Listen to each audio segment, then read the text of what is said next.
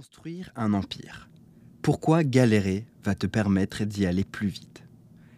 C'est vital d'avoir des gens compétents si tu veux créer une grosse entreprise qui a un impact sur ton marché. Mais bon, tu as peut-être remarqué que des gens cons, il y en a énormément. Des gens compétents, il y en a beaucoup. Des gens compétents, il y en a tout de suite moins et souvent. Ils bossent déjà pour d'autres boîtes. Quand tu arrives enfin à en trouver, c'est quand même pas gagné. Il y a toujours des merdes. Comment donc trouver ces gens et construire un empire avec eux? Premièrement, si tu cherches à ce que ça soit agréable et facile, tu fais fausse route. J'ai écrit plus haut, il y a toujours des merdes. En réalité, c'est exactement ce que tu veux. Pourquoi?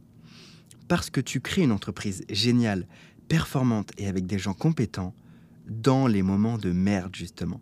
Oui, c'est dans les moments de merde que ta culture se forge, que tu vas voir la vraie personnalité des gens, que tu vas découvrir la vision des gens, leur motivation, leur esprit d'équipe, etc. Quand tout va bien, tu n'apprends rien. C'est bien d'avoir des gens compétents, mais le plus dur à créer est la confiance et la loyauté. Ça a plus de valeur que tout. Tu crées ça en étant dans les tranchées avec ton équipe. Ça demande du temps, ça demande d'être dans les tranchées.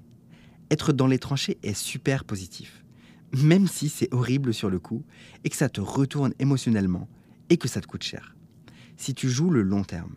Le temps passé à être dans la merde, tu peux le voir comme un investissement sur les dix prochaines années, parce que tu crées ta tribu.